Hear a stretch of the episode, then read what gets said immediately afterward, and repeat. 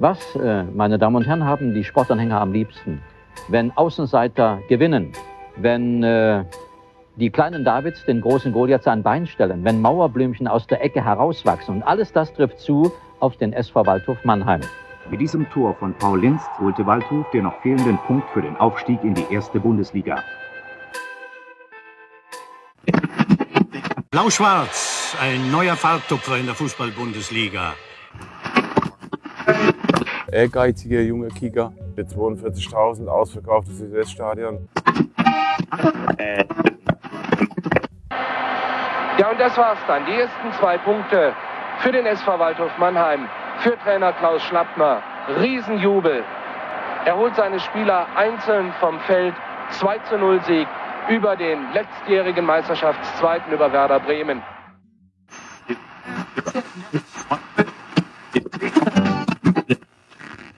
Der Waldorf ist für mich der Heimatverein. Der Verein Nummer eins in meinem Leben. Einer der größten Vereine. Enorm äh, wichtiger Verein. Äh, das äh, hat sich bei mir nie geändert. Ist ein Traditionsverein und hat eine riesige Kult. Gibt ja irgendwo so ein Buch von mir, Waldorf ist mein Leben und es trifft zu. Ein Stück Heimat ist der Waldhof auf jeden Fall geblieben. Wird es auch immer sein. Der Waldhof ist für mich Kult.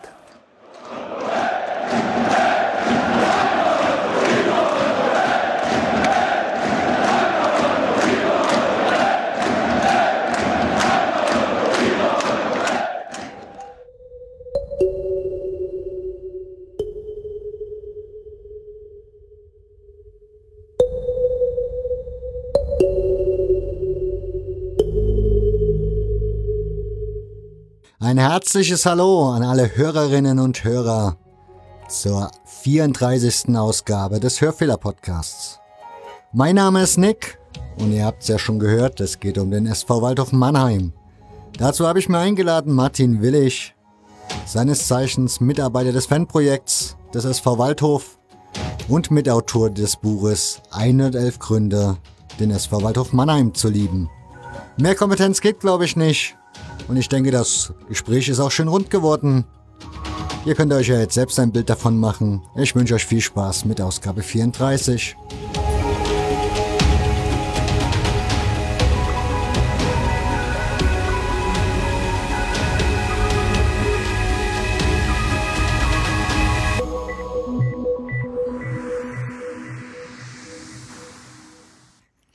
Grüß dich Martin.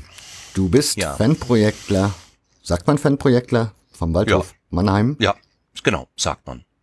Wie kommt man dazu, also zu so einem Fanprojekt als Mitarbeiter? Ja, das, ich kann jetzt natürlich nur von meiner Entstehungsgeschichte sprechen, die ist äh, kurios genug. Ähm, ich bin quasi über den Pfarrer auf dem Waldhof zu dieser Tätigkeit gekommen. Ähm, der hatte eine Mitarbeiterin in seiner Kindergartengruppe ähm, und die war die Projektleiterin des Fanprojekts beim Sportkreis Mannheim und hat äh, nach dem Ausscheiden von zwei Mitarbeitern verzweifelt nach zwei neuen Mitarbeitern gesucht und ähm, ich hatte zwei Wochen vorher mit dem Pfarrer eine Stadionführung im Karl-Benz-Stadion gemacht, weil ähm, ich der Nachbar von dem Pfarrer war. Ich habe quasi äh, unterhalb von dem Pfarrbüro gewohnt und dadurch lernte ich den Pfarrer kennen und der sagte mir eines Tages, er sei zu einer Stadionführung eingeladen und wusste, dass ich Waldhof-Fan bin äh, und darf eine Begleitperson mitnehmen und äh, das hat er mich dann dazu eingeladen, dass ich ihn quasi begleite, weil irgendwie jemand, äh, auch ein Freund von mir, keine Zeit hatte und dann bin ich eben mit dem Pfarrer da durch das Stadion marschiert, war selbst dann jahrelang gar nicht beim Waldhof präsent, das war 2007. Und äh, dann hat ihm das wohl so gut gefallen, dass er sich daran erinnert hatte, dass ich ihn begleitet habe. Und dann sagte er eben zu der Kindergartenleiterin ähm, Barbara Theis, ja, er kennt ja jemanden, der soll doch mal Kontakt mit mir aufnehmen. Und äh, so kam ich dann quasi wie ja die Jungfrau zum Kind äh, zu dem Job. Und das war eigentlich ein Glücksfall für mich, weil ich äh, Hobby und Beruf damit verbinden konnte. Das heißt, Fußballfan warst du vorher schon? Ja, also ich gehe seit meinem äh, zwölften Lebensjahr zum Fußball und habe mich auch vorher schon dafür interessiert, war aber noch nicht so ganz äh, festgelegt auf einen Verein und hatte dann auch ein lustiges äh, Erlebnis, wie ich zum SV Waldhof kam, nämlich zu einem ein späterer Hul, ein Freund von mir, der drei Jahre älter war wie ich, der hat eines Tages befohlen, dass ich mal mitgehen soll zum Waldhof. Und äh, dann wurde man äh, relativ schnell infiziert. Also wie sowas funktioniert, brauche ich, glaube ich, dir nicht zu sagen. Der Fußball, seine Faszination und alles, was drumherum ist, das ähm, befällt einen dann und dann ist man äh, plötzlich befallen vom Waldhof-Virus oder von seinem Lieblingsverein. Wie sah so die Mitarbeiter, also die Stellenausschreibung aus für so ein Fanprojekt Mitarbeiter? die sieht, äh, das kannst du dir vorstellen, wie so eine, ein, ein Job, äh, den du als Arbeitsplatzbeschreibung für Sozialarbeiter brauchst. Also okay. alles, was eigentlich so Streetwork ähm, angeht im erweiterten Sinne, natürlich mit dem mit dem Spezialverweis äh, auf, ähm, äh, sag ich mal, Fußballjugend, äh, also das heißt ähm, Fußball-Fanbetreuung im äh, Zusammenhang mit Fußballspielen. Also das, das ganze äh, Streetwork eigentlich reduziert auf äh, Bekleidung, Beratung, Betreuung von jugendlichen Fußballanhängern am Rande von Fußballspielen. Also darauf bezogen und begrenzt. Das heißt, ihr kümmert euch dann sozusagen um die unter, unter 18-Jährigen.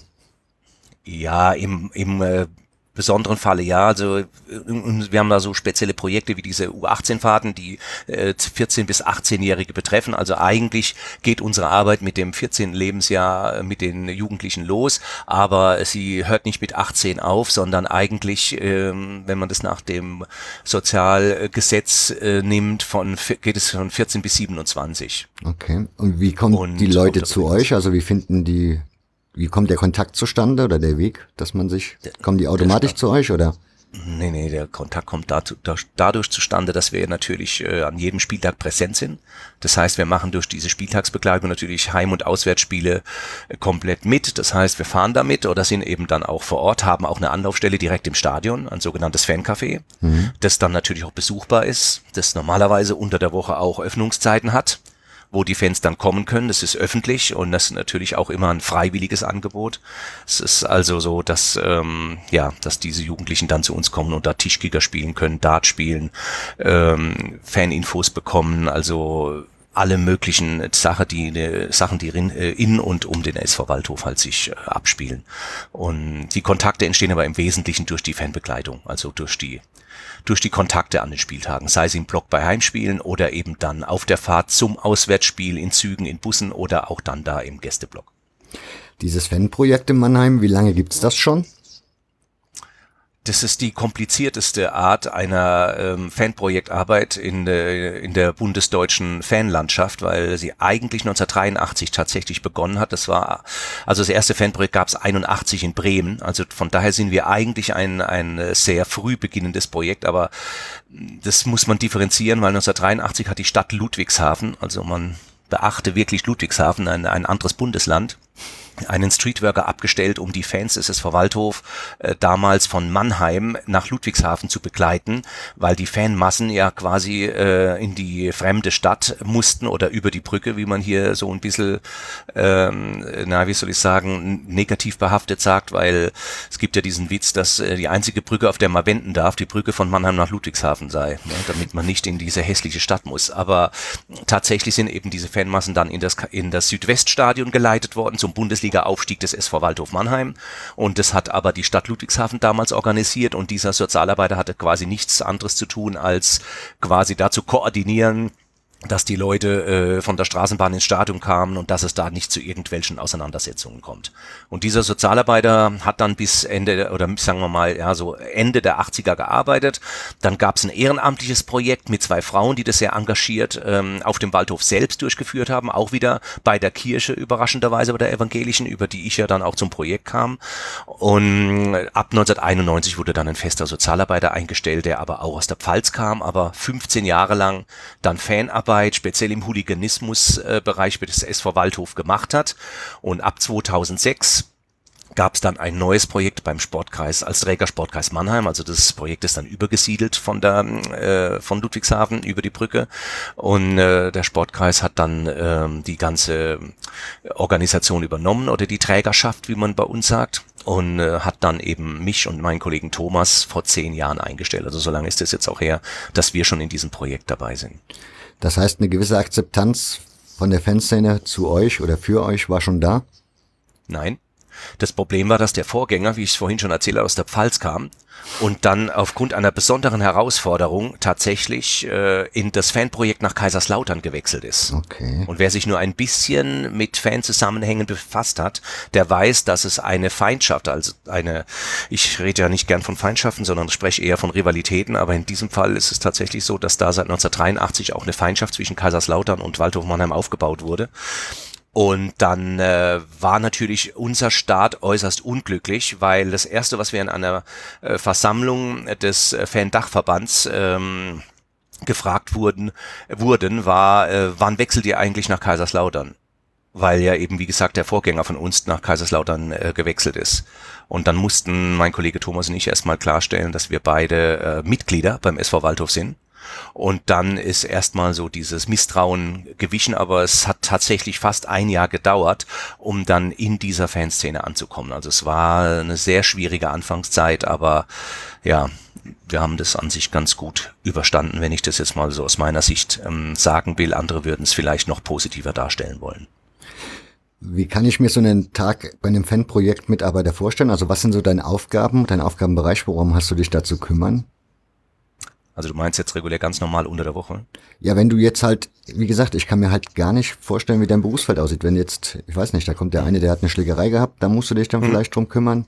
Dann genau. stellst du also fest, das dass der im privaten Bereich vielleicht auch noch so ein paar Probleme hat, wo was im Argen liegt. Mhm, mhm. Das kann alles, da ist alles dabei. Also das ist so flexibel und so äh, hm, wie soll ich das nennen? Äh, da ist alles dabei. Also du kannst von äh, von privaten Problemen ausgehen, von Beratungen von Leuten, die du äh, an irgendwelche Ämter äh, verweisen musst, sei es über wegen Sozialhilfe, weil sie halt private äh, Unterstützung brauchen.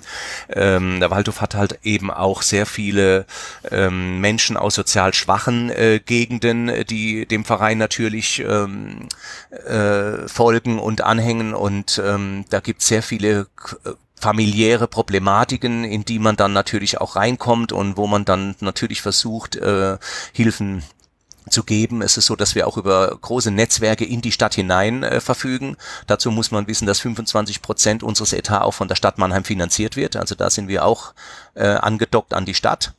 Ähm, und äh, da haben wir dann natürlich viele Möglichkeiten, uns an Ämter, an das Haus des Jugendrechts, an Rechtsanwälte, äh, die wir auch kontaktieren haben, gerade jetzt in, in Sachen Stadionverbotsbekleidung, äh, ähm, dass wir den, den Fans, den jugendlichen Fans, die da mit dem Gesetz in Konflikt geraten, äh, einfach ähm, Kontakte und ähm, Möglichkeiten bieten, da jemanden zu finden, der ihnen hilft bei, ihrer, bei ihren Problemen.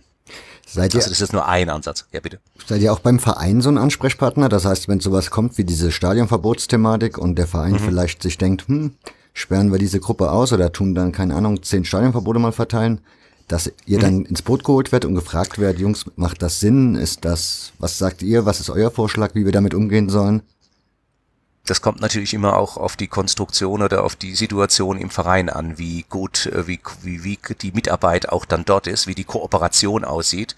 Ähm, es ist so, dass wir grundsätzlich äh, ein Anhörungsrecht haben als Fanprojekt, was schon mal sehr gut ist, ähm, dass wir äh, in dieser Anhörungskommission sind, die ähm, zusammen mit dem Vertreter des Vereins, in dem Fall des äh, Stadionverbotsbeauftragten, äh, mit dem Verein an einem Tisch sitzen und dann über die Problematik äh, des jeweiligen jeweiligen Kandidaten, äh, Klienten sprechen, ähm, die da passiert ist. Und die letztendliche Entscheidungspflicht liegt natürlich dann schon beim Verein, äh, um dann zu entscheiden, was da passiert. Aber äh, wir sind da auf jeden Fall in diesem Gremium mit dabei und äh, haben zumindest ein Anhörungsrecht, wenn auch kein Entscheidungsrecht.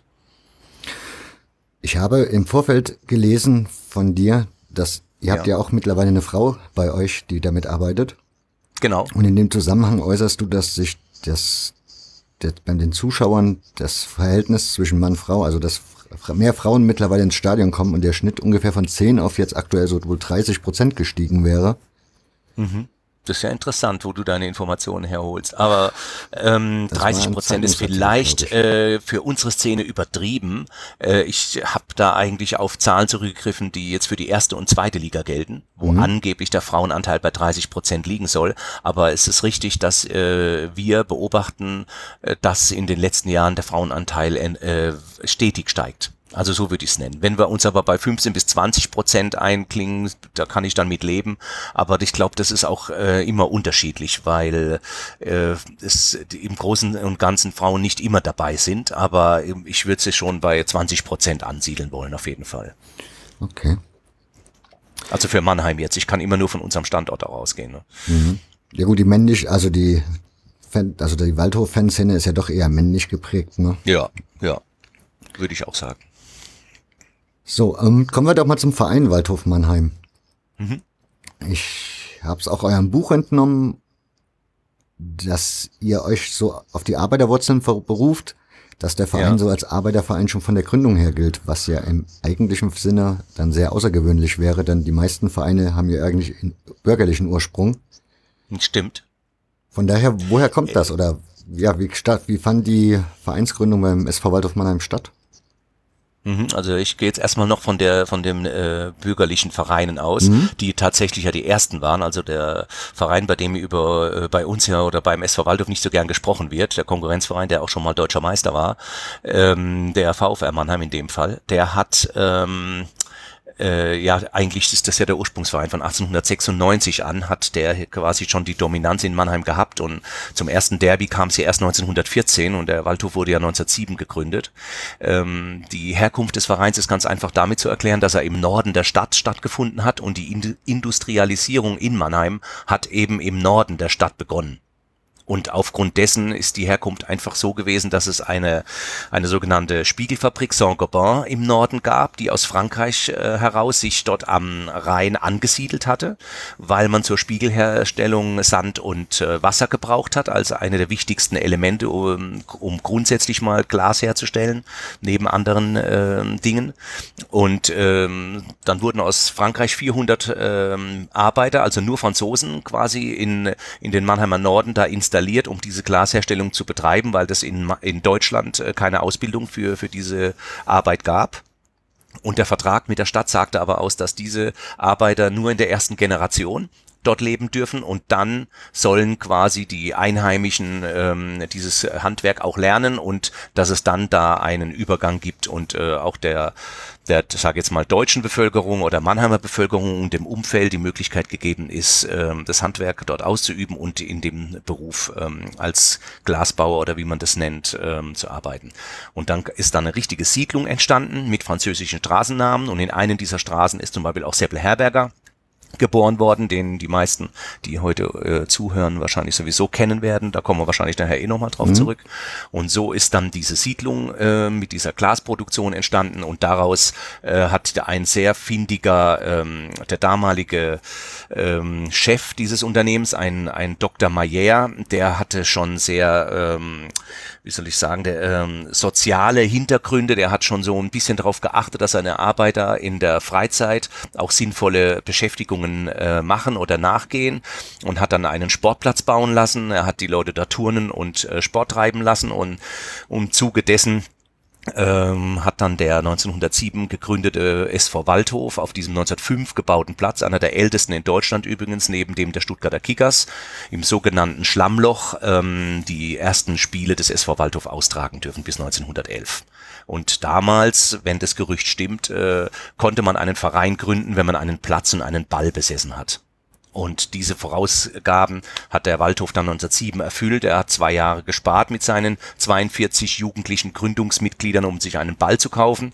Und mit dem haben sie dann geübt und trainiert und in verschiedenen Fusionsverfahren mit dem Phoenix 1902 gegründet, mit dort äh, Leuten, die dort unzufrieden waren und äh, der der Ram, äh, Ramelia äh, und der Victoria wurde dann quasi äh, der SV Waldhof am 11.04. Äh, 1907 aus der Taube gehoben im Gasthaus zum Tannenbaum in der Hubenstraße in Waldhof West. Also das war so der Ursprung ähm, des Ganzen. Ja, kannst du so ein bisschen noch was zu dieser, zu den ersten Jahren sagen? Das ging ja dann erstmal logischerweise in der untersten Liga los, ging dann aber Genau. auch relativ schnell nach oben. Richtig. Man hat quasi 1914 schon die oberste Spielklasse erreicht. Also 1907 hat man natürlich noch nicht am Spielbetrieb teilgenommen, sondern erst im Jahr 1908. Und äh, zwischen 8 und 14 ist es schon sehr erstaunlich. Äh, ich glaube, es wurden vier Klassen ähm, oder fünf sogar. Ein, in einem Jahr wurde nur äh, die, äh, die Vizemeisterschaft beziehungsweise das Entscheidungsspiel gegen Ludwigshafen verloren, sodass man erst 1914 aufgestiegen ist. Also ähm, es war ein ziemlich stetiger ähm, Aufstieg, der relativ schnell ging ähm, und auch natürlich damit zusammenhing, dass ähm, der Waldhof als Stadtteil eben sehr eng war, sich die Leute dort sehr gut kannten und das Zusammengehörigkeitsgefühl natürlich schon was Besonderes war. Und dieses, diese mannschaftliche Geschlossenheit hat natürlich dann auch dazu geführt, dass der Verein äh, so schnell nach oben kam, dass er bis Ausbruch des Ersten Weltkriegs äh, erstklassig wurde. Dann verliefen die Jahre aber sportlich erstmal normal. Also da waren jetzt keine Ausreißer nach oben drinne, sondern man hat einfach im Ligabetrieb so weitgehend mitgespielt, ohne jetzt großartig Höhe oder Tiefpunkte, oder?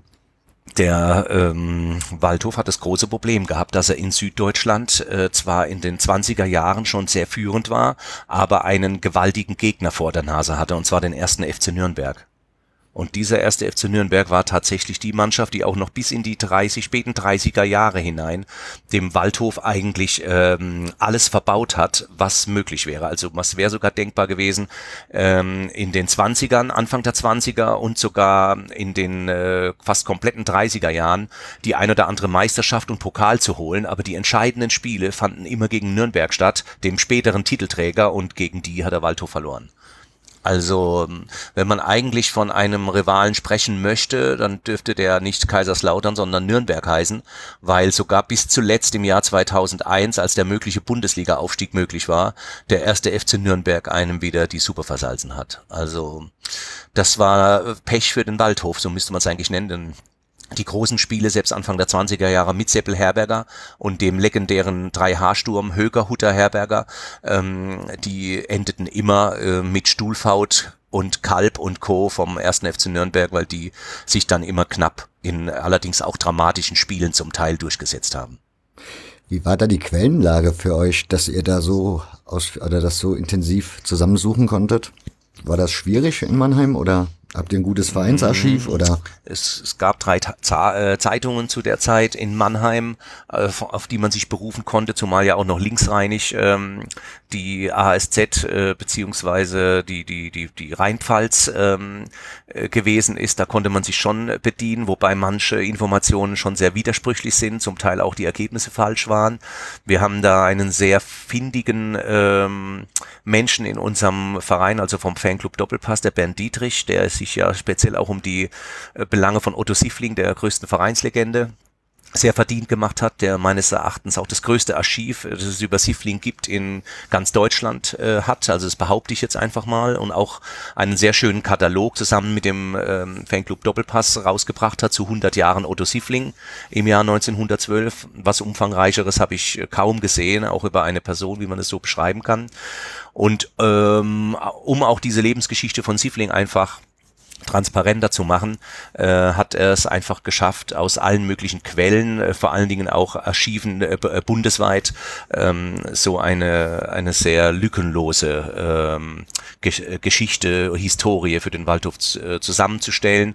Ähm, der Waldhofer hat auch relativ früh schon, ich glaube ab dem Jahr 1928, ein Vereinsheft geführt, aus dem auch einige Informationen hervorgehen, so dass man schon eine sehr, sehr gute Recherche haben konnte und, und, und Informationen um, um zu wissen, wie der SV Waldhof äh, sich entwickelt hat und was da passiert ist zu der Zeit. Wenn man so schaut, der Waldhof hat in den 30ern recht erfolgreich Fußball gespielt. Also Stimmt. sehr erfolgreich, wenn man so möchte. Ja. Und das ist so ja sagen. dann immer so, ja, das ist halt die deutsche Geschichte, dann kriegt man ja. immer gleich so ein Auer im Kopf so und fragt das. sich, hm, ist das alles mit sauberen Dingen zugegangen oder wie hat, ja, wie stand der Waldhof in der NS-Zeit da? Gab es da Unterstützer oder war da das sind jetzt äh, Sachen, da würde ich also sagen, Unterstützer auf keinen Fall. Äh, es stimmt, dass natürlich gerade die äh, NS-Zeit die äh, Paradezeit des SV Waldhof war. Es ist ja so, dass jeder Verein einen sogenannten ähm, Betreuer, ich glaube, der kam sogar aus der SS, äh, an die Seite gestellt bekommen hatte, um den Verein ähm, natürlich auch nationsgetreu irgendwie zu führen oder dass man aufpasst, dass die nicht neben rausgehen. Aber es ist ja so, dass der Waldhof grundsätzlich schon immer ein SPD-lastiger, ähm, also wenn man das auf die Politikebene hebt, äh, Verein war. Also die meisten Mitglieder waren äh, von der SPD und äh, auch später, sogar direkt nach dem Krieg, die ganzen äh, Gewerkschaftssachen, die auch über äh, Walter Spargerer dann entwickelt wurden, ähm, haben eigentlich eher einen ähm, SPD-lastigen Hintergrund beim Waldhof. Also von äh, NS oder dass da irgendjemand ähm, jetzt besonders sich ähm, bemüht hätte, so wie vielleicht äh, jüdische Großunternehmer beim VfR Mannheim, die damals äh, als Sponsoren auftraten, lässt sich für den Waldhof jetzt in diesem Bereich nicht äh, bestätigen. Also wir haben da keine Hinweise, dass es hier jetzt explizit äh, Unterstützung vom NS-Regime für den Waldhof gab. Umso ähm, überraschender ist es aber trotzdem, dass äh, der Waldhof in der Gauliga-Zeit, die von 1933 bis 45 ging, den größten Teil der, der Titel dort in dieser Gauliga-Meisterschaft abgeräumt hat, auch wenn es dann in der Endrunde wieder mal gegen Schalke und ähm, Nürnberg nicht gereicht hat aber ich würde das einfach auf das äh, tolle Potenzial an guter Jugendarbeit und an talentierten Fußballern zurückführen, weil nicht umsonst hatte der Waldhof ja auch mit Siffling dann einen herausragenden Nationalspieler in der Zeit zwischen 34 und 38 und äh, der Waldhof geht aber nach der NS-Zeit als großer Verlierer heraus, weil mit dem Beginn des Zweiten Weltkriegs eben auch die Talente eingezogen wurden und zum Großteil leider auch im Krieg gefallen sind. Und damit ist dann eigentlich auch der Niedergang des Waldhof ab dem Jahr 1954 in die zweite Liga ähm, besiegelt. Denn 40 Jahre lang hat man zwischen 1914 und 1954 in der obersten Liga gespielt. Also ich würde es aber jetzt nicht von der NS-Zeit ab, äh, abhängig machen oder dass da irgendwelche Einflüsse geltend gemacht wurden, die dafür, ähm, die dafür, die daran schuld waren, dass das so gewesen wäre. Otto Siefling, den Namen hast du jetzt schon ein paar Mal erwähnt. Das ist mhm. ja scheinbar eine herausrag oder ein herausragender Spieler. Ja. Ich habe von dir gelesen, das steht in dem Buch, am Anfang war das, glaube ich. Mhm. Gibt es diesen Vergleich zwischen Sepp Herberger und eben Otto Siefling und da hast du diesen Satz gemacht, Ruhm ist nicht die automatische Vorstufe zur Legende. Ja. Mögen die Waldhof-Fans und diejenigen, die es noch werden wollen, ein wenig Freude an diesem Buch finden, ist von dir das Ding. Und ich vermute ja. mal, also das heißt, wenn ich das so richtig interpretiere, ist, mhm. ist der Herberger zwar, ja, eine Legende der beim Waldhof, aber eben.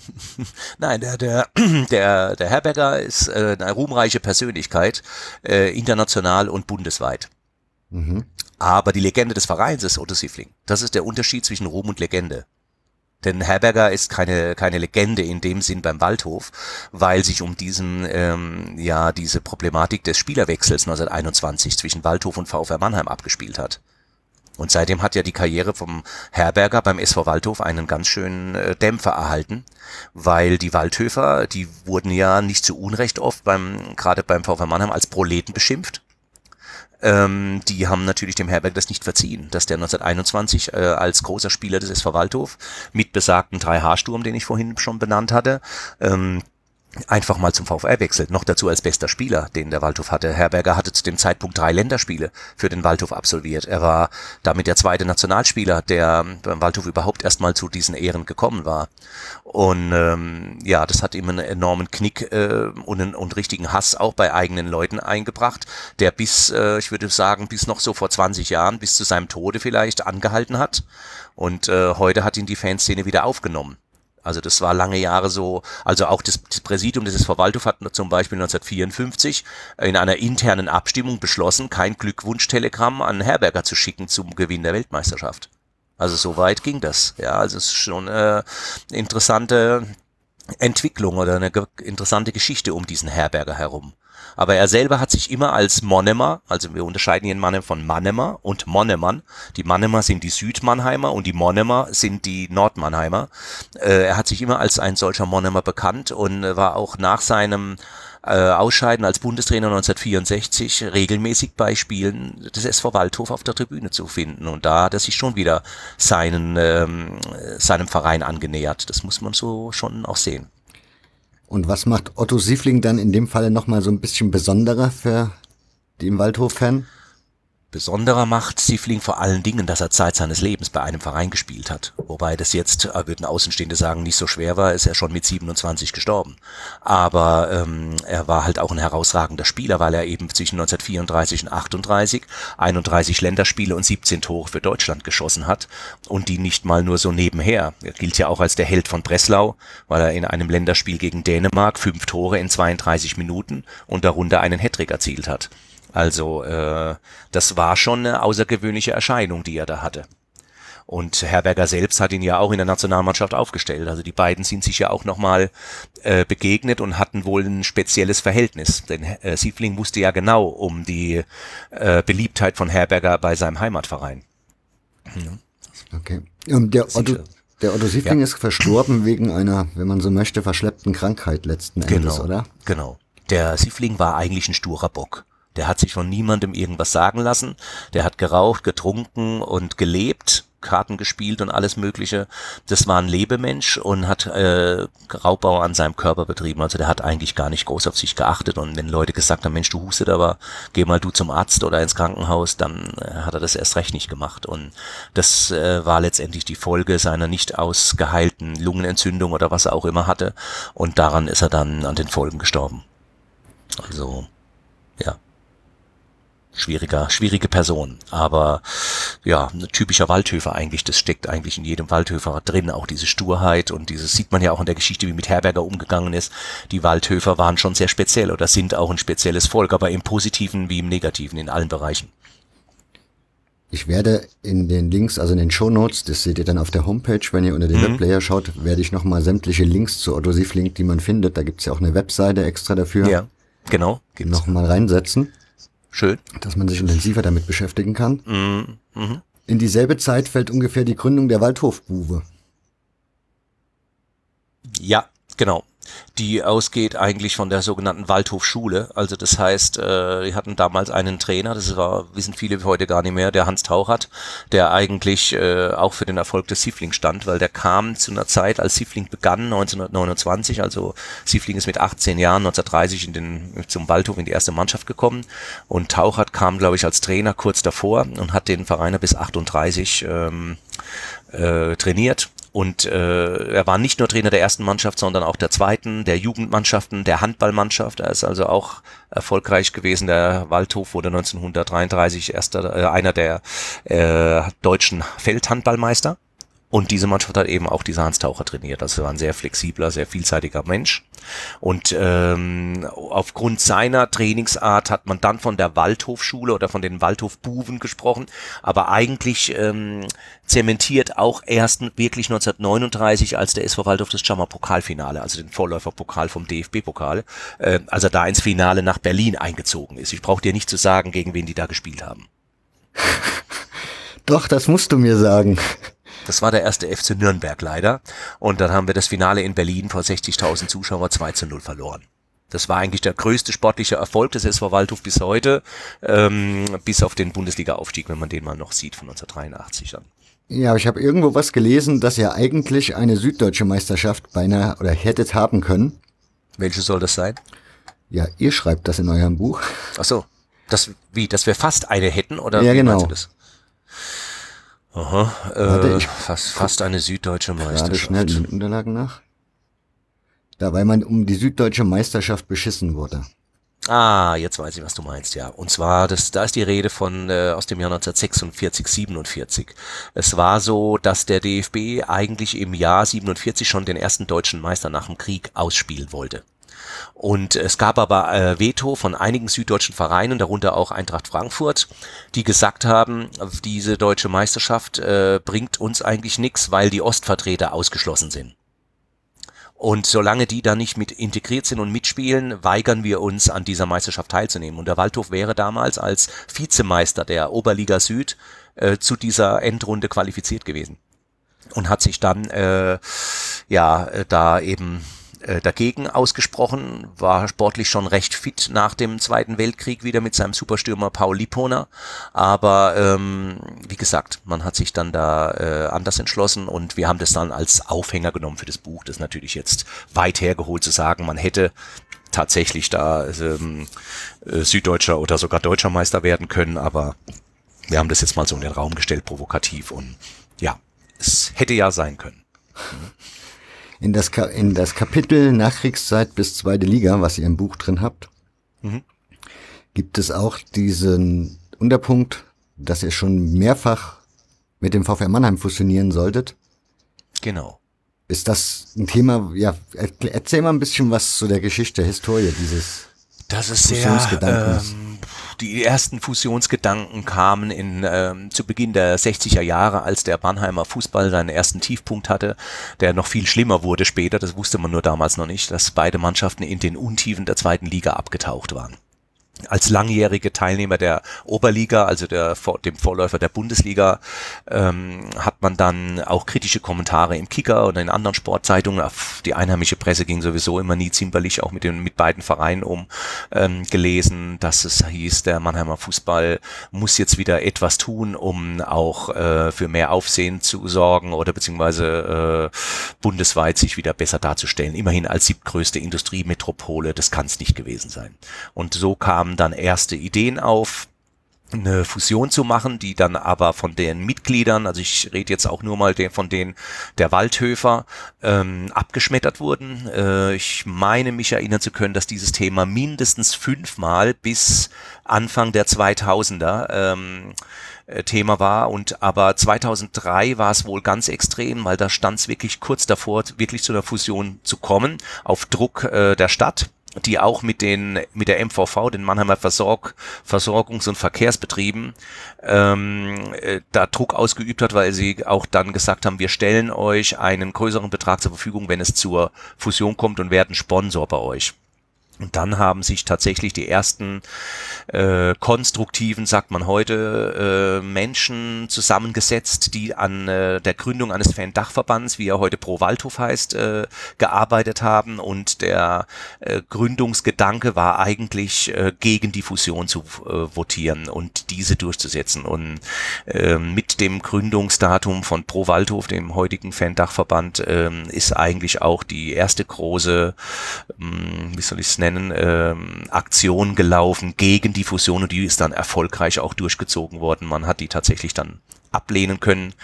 Ähm, ja, dazwischen gab es dann immer natürlich auch noch diese Bestrebungen von Dietmar Hopp, den Waldhof zu übernehmen, nachdem äh, die, die, da hat sich die Fanszene auch enorm dagegen gewehrt mit Erfolg. Und ja, so, so konnte der SV Waldhof erhalten bleiben. Also das war 2003 einem, eigentlich der letzte Höhepunkt von mehreren Anläufen, immer mal wieder eine Fusion mit dem VfR anzustreben. Ich nehme an, das beruht aber dann immer auf Mitgliederentscheidungen, oder? Ja. Äh, letztendlich war es so, dass der Fan-Dachverband alles vorbereitet hatte in Sachen von Flyern, von Argumentationen, äh, das den Mitgliedern auch nahezubringen, so dass dann auch äh, dafür ein Votum gefunden werden konnte. Gerade bei dem Thema Dietmar Hopp, ich meine, wenn man sich heute die TSG Hoffenheim anschaut, wie die dasteht, welche Erfolge die so hat. Ja. Er ist halt nicht der typische Mäzen, ne? Also der, wobei weiß man nicht, dass wir die Geschichte irgendwann mal zeigen, wie das läuft. Gibt es einen typischen oder wie würdest du einen typischen ja, Mäzen typisch ist so, man kommt hin, dann will man, dass das alles so nach seinen eigenen Spielregeln läuft. Irgendwann stellt man fest, Fußball funktioniert nicht so und dann packt man den Koffer und der Verein ist vor die Wand gefahren. Mhm, so würde ich jetzt mal typisch darstellen. Ja, okay. Also wenn du das so beschreiben willst, du meinst, dass er sein, eigentlich sein Lebenswerk dahin gesehen hat, seinen eigenen Verein irgendwo äh, nach oben zu bringen, was ihm ja gelungen ist, aber man muss ja die Vorgeschichte auch sehen, dass er überall ähm, hausiert hat. Also er war ja sowohl in Sandhausen, in Karlsruhe, in Kaiserslautern bei uns, ich weiß gar nicht, ob er bis nach Darmstadt gegangen ist, um dort sein Projekt vorzustellen und es mit, mit äh, dortigen Mannschaften umzusetzen. Es sind auch noch andere Namen im Gespräch. Und nachdem die ihm alle abgesagt haben, hat er halt dann seinen Heimatverein äh, genommen und den nach oben gewuchtet. Ja, könnte man sagen, er war seiner Zeit voraus.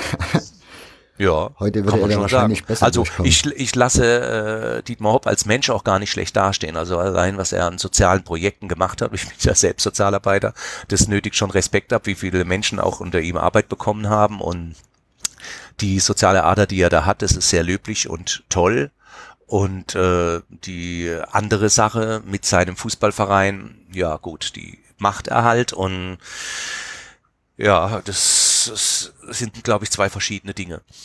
Wenn du aber sagst, dass er beim, beim Waldhof im Gespräch war und die Mitglieder dann letzten Endes dagegen gestimmt haben, War er denn dann auch auf der Mitgliederversammlung präsent und hat seine Ideen oder seine, ja, wie er sich das so vorstellt, vorgetragen? Nicht, dass, nein, nicht, dass ich wüsste. Also zu der Zeit äh, war ich selber gar nicht in Mannheim, als diese ganze Geschichte mit dieser Übernahme, ich sag's mal in Anführungszeichen, äh, gelaufen ist, ähm, als die aktuell war aber ich meine nicht, dass er eben äh, dort war. Aber ich will jetzt nichts mit hundertprozentiger Sicherheit sagen. Da gibt es sicher Leute, die das besser wissen. Aber ähm, ich weiß es nur, dass es ein, ähm, dass es da wohl ein wichtiges Ringen oder ein ganz intensives Ringen gab, um äh, auch den SV Waldhof von seiner hübschen Idee zu überzeugen, weil ich es äh, gibt auch im Internet das ein oder andere äh, Wappen, das sogar schon kreiert wurde, wie der Waldhof aussehen würde, wenn äh, der Dietmar Hopp da eingestiegen wäre. Ist dieses, ist das eigentlich so ein Kosmos nur auf den Waldhof bezogen? Also ist man in der Stadt Mannheim, wäre man da sehr zufrieden gewesen mit der Lösung Hopp? Und ist, und tut heute sich dann der, der Waldhof wieder mal bockig, stur, haben sich der Zukunft verweigert oder wie ist da so das Gespräch? Ja, also von den von den Außenstehenden wird es so schon kolportiert, dass es heißt, äh, ja, ja, der Waldhof wieder, da hätten sie die Chance gehabt, Bundesliga zu spielen und dann schlagen sie das Angebot vom Hop aus. Ja, aber ähm, das sagen eher wieder Außenstehende, die dem Waldhof eh meistens nur negative Dinge auch äh, zuschustern wollen und ich glaube, jetzt Stand heute äh, ist es, glaube ich, schon eine gute Entscheidung gewesen, wie es gelaufen ist, denn ich denke, da befindet sich der Verein momentan äh, im Großen und Ganzen auf einem guten Weg. Okay. Auch wenn es wirklich Leidenszeiten waren, also 15 Jahre jetzt in, in Viert- und Fünftklassigkeit ist jetzt nicht lustig, aber äh, ja, man hat, glaube ich, daraus gelernt. Kurze Unterbrechung in eigener Sache, denn ihr könnt den Hörfehler-Podcast unterstützen. Wie das geht? Ganz einfach. Wenn euch die Folge gefällt, dann empfehlt sie doch im Freundes-, Familien- und Bekanntenkreis weiter oder bei Arbeitskollegen. Bei Social Media könnt ihr natürlich auch den Podcast unterstützen. Ihr könnt ihm zum Beispiel folgen. Das geht bei Twitter unter @dokokocha, bei Facebook und Instagram unter Hörfehler. Dort könnt ihr ihn genauso teilen, liken, retweeten. Ihr kennt das ja. Für all das tausendmal Dank. Und wenn euch das Angebot was wert ist und ihr sagt, nö, ich würde mich auch gerne finanziell erkenntlich zeigen und dir ein bisschen dabei helfen, deine Kosten zu deckeln, dann könnt ihr das ebenfalls tun. Im, auf der Seite hörfehler.org findet ihr einen Button Unterstützen und dort biete ich zwei Möglichkeiten an, wie ihr das machen könnt. Und dann könnt ihr euch ja entscheiden, wie ihr es gerne hättet. Ich sage auf jeden Fall Danke, Danke, Dankeschön. Und jetzt geht's weiter mit Martin. Viel Spaß! Die Bundesliga hatten wir, hattest du vor uns schon mal kurz angesprochen. 1983 war es soweit, ne? Genau. Auch das ist ja wieder so eine Wiederholung der Geschichte, weil letzten Endes könnte man sagen, das waren wieder die Waldhofbuwe, die diese Geschichte Stimmt. geschrieben haben. Genau. Mhm.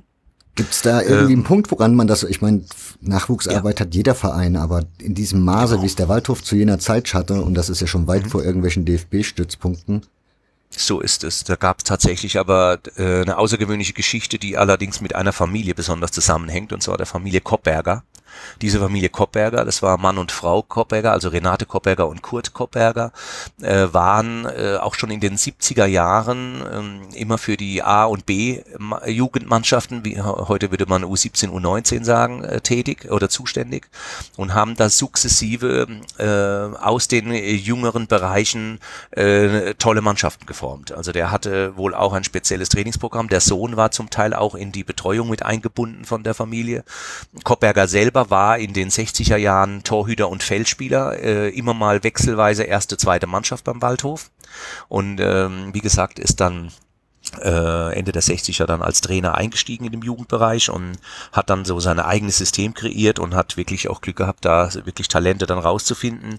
Der Waldhof hatte dann auch schon Ende der 70er Jahre als Vorreiter ähm, immer so ein bisschen Zugriff auf äh, die Seite über den Rhein rüber, also in die Pfalz, in den tieferen Odenwald, um auch bis nach Bruchsal runter, um äh, interessierte, talentierte Fußballer dann auch abzuholen unter abenteuerlichen Umständen mit irgendwelchen Bussen. Und äh, diese Leute äh, wurden dann in diesen Vereine, in diese Mannschaften integriert und der Höhepunkt der ganzen Sache war dann 1980 der Gewinn der deutschen A-Jugendmeisterschaft gegen Schalke 04 in Oberhausen, ein 2 zu 1 Sieg. Im Schalker Team stand zum Beispiel Wolfram Butke, Und ähm, viele spätere Bundesliga-Profis vom Waldhof wie Dimi Gionanis zum Beispiel, der Torhüter Uwe Zimmermann, Maurizio Gaudino, der zwar ein jüngerer Jahrgang war, der kam erst ein, zwei Jahre später dann auch mit rein, oder auch Roland Dickgieser, ein, äh, der letzte äh, Ehrenspielführer von sieben, die der Waldhof hat äh, in dieser Mannschaft. Ähm, ja, also eine super Truppe, die dann deutscher A-Jugendmeister wurde und 1980 beginnt ja auch die ähm, Geschichte von Klaus Schlappner, er stößt 1980 zum SV Waldhof dazu mit dem kongenialen Klaus Sinn als seinem Co-Trainer und ähm, baut in drei Jahren aus dieser A-Jugendmannschaft mit talentierten Leuten aus der Umgebung, ich nenne nur Fritz Walter 2, ähm, ein großes Team auf, das dann tatsächlich 83 mehr oder weniger überraschend den Bundesliga-Aufstieg schafft. Also das war die Grundlage. Und dann musste man nach Ludwigshafen. Ja, das war bedauerlicherweise so, dass das Alsenwegstadion äh, 1983 nicht über die möglichen Sicherheitsvorrichtungen ähm, äh, verfügte und dann man auch gesagt hat, die Kapazität von 15.000 Zuschauern reicht am Alsenweg nicht aus. Wir müssen in ein größeres Stadion. Und man hatte zu dem Zeitpunkt nur ein marodes Stadion, äh, das äh, also heutige Karl-Benz-Stadion, das Vorläuferstadion. Das war auf keinen Fall äh, nutzbar. Es hat äh, noch eine, eine, Laufbahn gehabt, die hat zwar Ludwigshafen auch gehabt, aber äh, schon etwas im, äh, in älterem Zustand. Das Stadion war 1927 gebaut, also entsprach auch nicht mehr den Voraussetzungen. Und dann kam man eben auf das Südweststadion, das äh, Fassungsvermögen von 42.000 Zuschauer hatte. Und man hatte ja eigentlich ja auch nur vor, das vorübergehend zu machen. Man wollte ein Jahr da spielen, um dann die Voraussetzungen in Mannheim zu schaffen. Aber das war dann wiederum ein sehr großes Politikum, weil sich der Gemeinderat nicht entscheiden konnte, dem SV Waldhof ein Stadion zu bauen, das auch seinen Ansprüchen genügen würde, um Bundesliga da zu spielen. Und so hat eigentlich die Stadt selber dafür gesorgt, dass der Waldhof früher oder später aus dieser Bundesliga wieder verschwinden musste. Aber das, Ludwigshafen war das erste Stadion. Mhm. Das wollte ich gerade sagen. Da hat die Stadt sich ja wahrscheinlich selbst in Krab geschaufelt, was ihren Fußballverein angeht. Ja, das war leider so. Woran ist das gescheitert? Am Geld oder einfach nur eine Standortfrage mm, oder? Genau. Ich würde sagen, es war eher eine Standortfrage, weil das Stadion selbst stand äh, an der Grenze zu einem Stadtteil bei uns in Neuostheim, wo die, äh, naja, die Waldhörer würde jetzt sagen, wo die feinen Leute wohnen. Und die hatten mit dem Lärm erheblichen Problem. Und diese Proteste gingen eben so weit, dass jahrelang dort hin und her prozessiert wurde. Das war wirklich, der Prozess ging schon mit Beginn des Bundesliga-Aufstiegs und endete erst 1992, 93 und unter der großen Hilfe von Walter Spargerer, der, den Namen habe ich vorhin schon mal genannt, der sehr viel, der, der im Vorstand des Vereins gearbeitet hat oder tätig war, äh, der hat sich als Landtagsabgeordneter und SPD-Politiker da so stark eingesetzt, dass schließlich 1994 dieses Stadion dann erbaut werden konnte. Also beziehungsweise dann auch eingeweiht werden wurde. Stadion wurde ja 93 gebaut. Wie waren denn die Zuschauerzahlen in der ersten Bundesliga-Saison, wenn du sagst, 15.000 hätten mhm. in Mannheim reingepasst? Ja. Die äh, die Zuschauerzahlen waren am Anfang enorm. Also das war so, dass äh, im Vergleich zu Kaiserslautern, die nur noch einen Schnitt von 20.000 etwa hatten, der Waldhof da im ersten Jahr deutlich darüber lag. Also der hatte schon so die 30.000er Grenze gekratzt. Ich glaube, der 8 oder 29.000.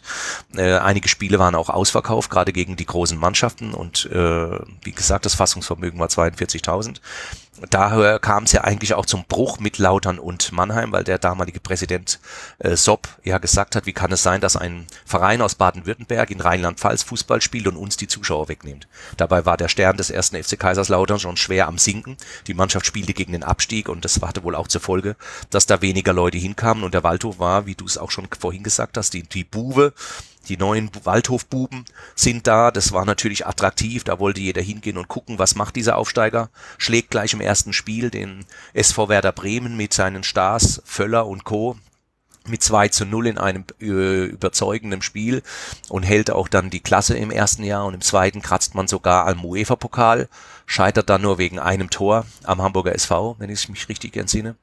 Ähm, ja, und äh, dann aber, um bei den Zuschauerzahlen zu bleiben, hat es dann nach und nach äh, nachgelassen, also es, die Zuschauerzahlen sind gesunken, was zum einen am sehr kritischen Mannheimer Publikum liegt. Das heißt, äh, es soll eigentlich immer erfolgreicher werden. Normal oder Gleichstand ist Rückschritt.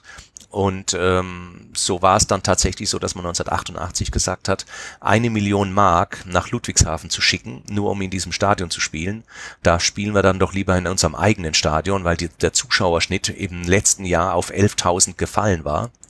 Und dann hat man gesagt, gut, dann nimmt man es halt in Kauf, dass die großen Spiele zwar 30.000, 40.000 besuchen würden und die finden dann wie gegen Bayern München nur vor 15.000 am Alsenweg statt, aber wir überbrücken das lieber zu Hause, sparen uns das Geld dann für, für den Kader oder für andere Investitionen und hoffen darauf, dass der Gemeinderat vielleicht bald möglichst entscheiden möge, dass es ein Mannheimer Stadion für den SV Waldhof gibt, das den das Bundesliga tauglich wäre.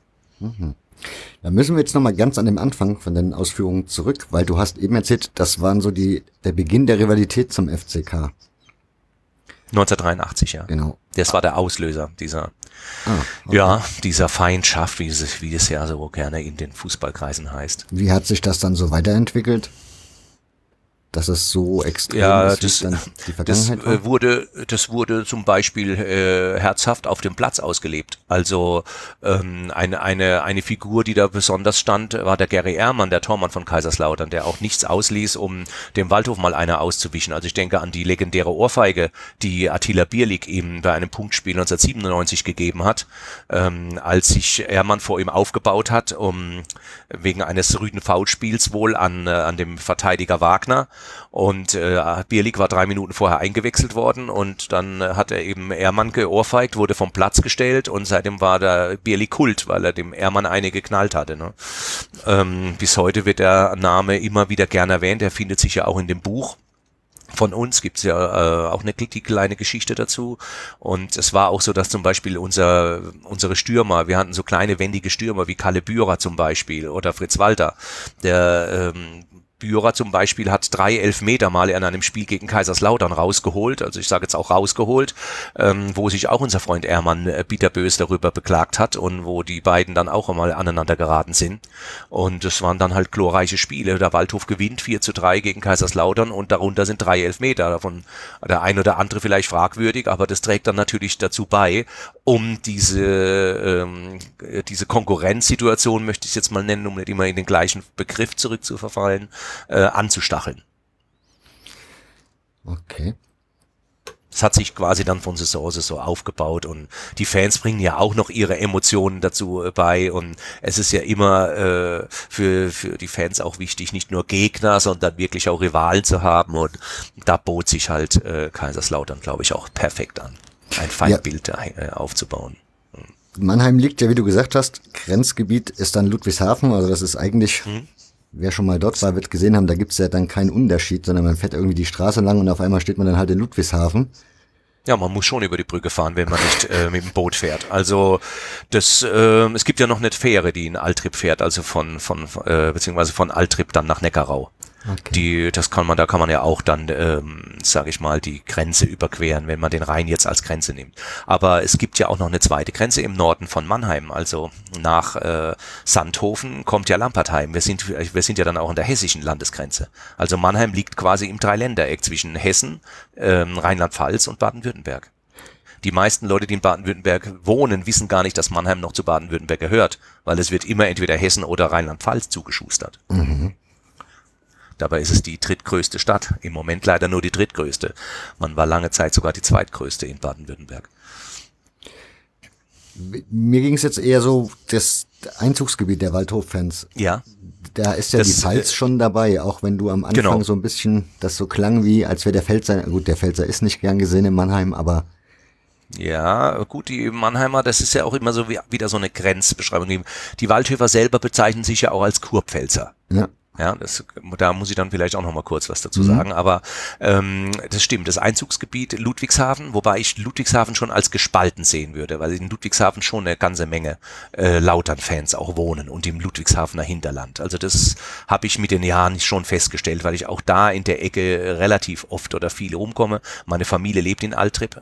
Und da äh, kriege ich das Umfeld schon mit. Und äh, allerdings schaffen wir es immer noch auf humorvolle Art und Weise, diese Rivalität ähm, dann da auch anzusprechen oder in Diskussionen zu treten, ohne dass es zu körperlichen Auseinandersetzungen kommt.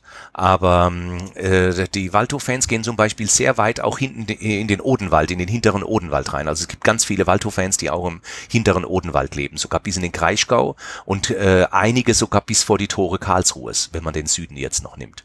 Mhm. Also da ist schon ein sehr weites Gebiet und ich kenne jetzt mittlerweile auch sehr viele Fans, die auch bundesweit verteilt sind. Äh, interessanterweise auch ein Stammtisch, der in München existiert von Waldhof-Fans.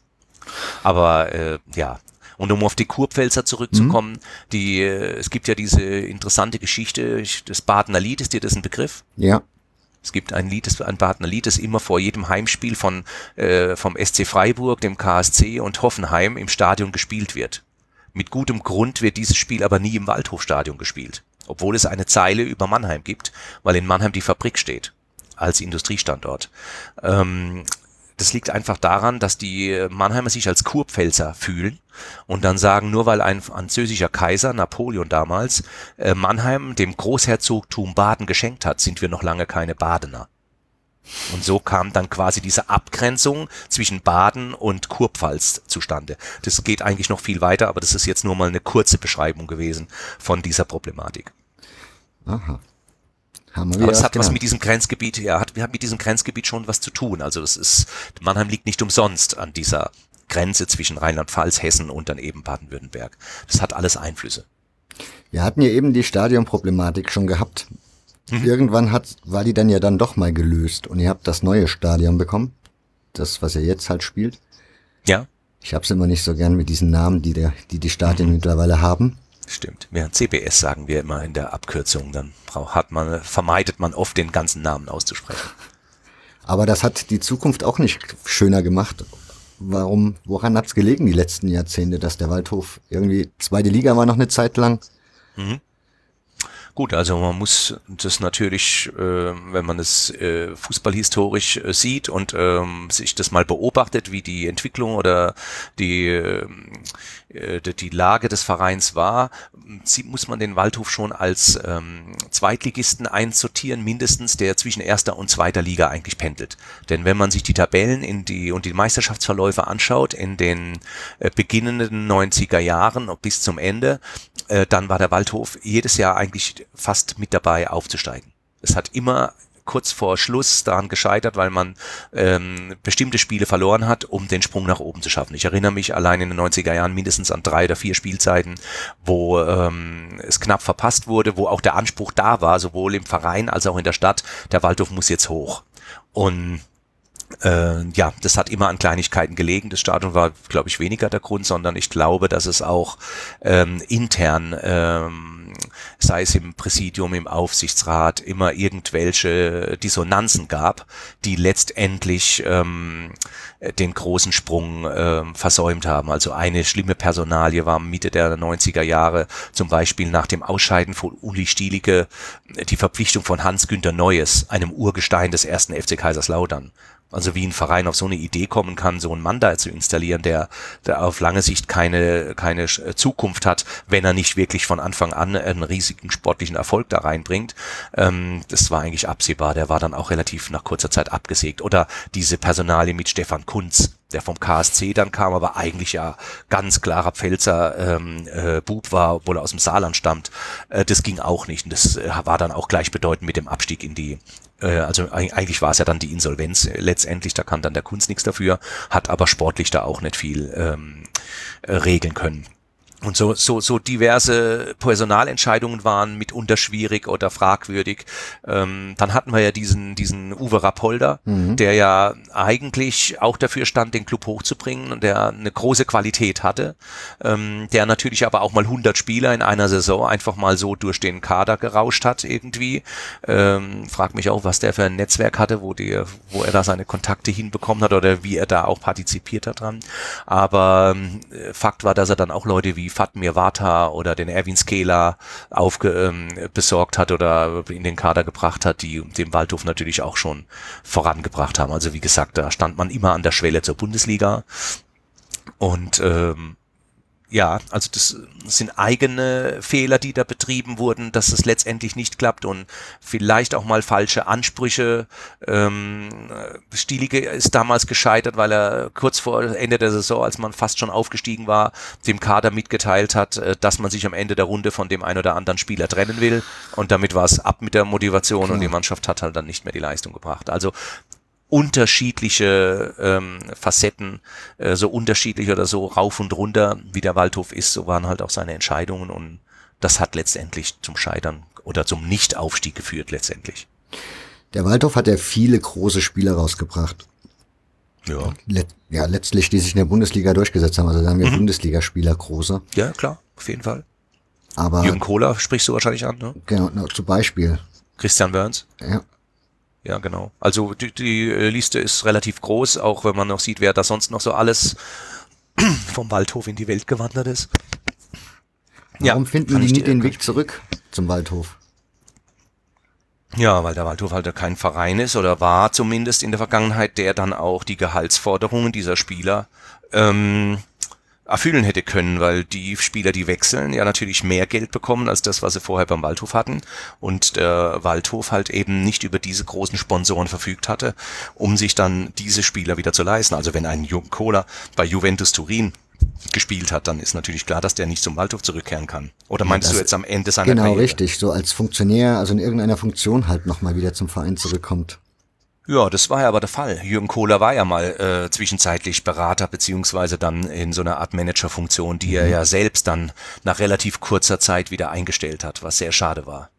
War, war also war schade gut, insofern, äh, nö, äh, ich glaube, er hat da nicht viel bewegt. Das war eigentlich, ich glaube, der hatte eigentlich nur auf seinen nächsten Job gewartet denn ich bin mir nicht sicher, ob er dem Waldhof tatsächlich weiter hätte helfen können. Und wenn ich dann ähm, erst beim Verein oder bei den Fans, insofern eigentlich, ich will jetzt sagen unten durch, aber wird kritisch betrachtet, das sind so Menschen, die kommen dann und sagen, der Waldhof ist mein Herzensverein, für den will ich alles tun. Und das Ergebnis ist dann, dass er nach einem halben Jahr wieder weg ist wie sehr Herzensverein bin ich denn, dass ich dann ein, eine, eine, äh, ein lukratives Angebot vom SC Hauenstein in der Pfalz, in der Oberliga annehme und verlasse meinen Herzensverein, der immerhin schon eine Klasse höher spielt. Also da ist, glaube ich, entweder Karriere, Geld oder alles andere wichtiger, als äh, einem gestürzten Traditionsverein auf die Beine zu helfen.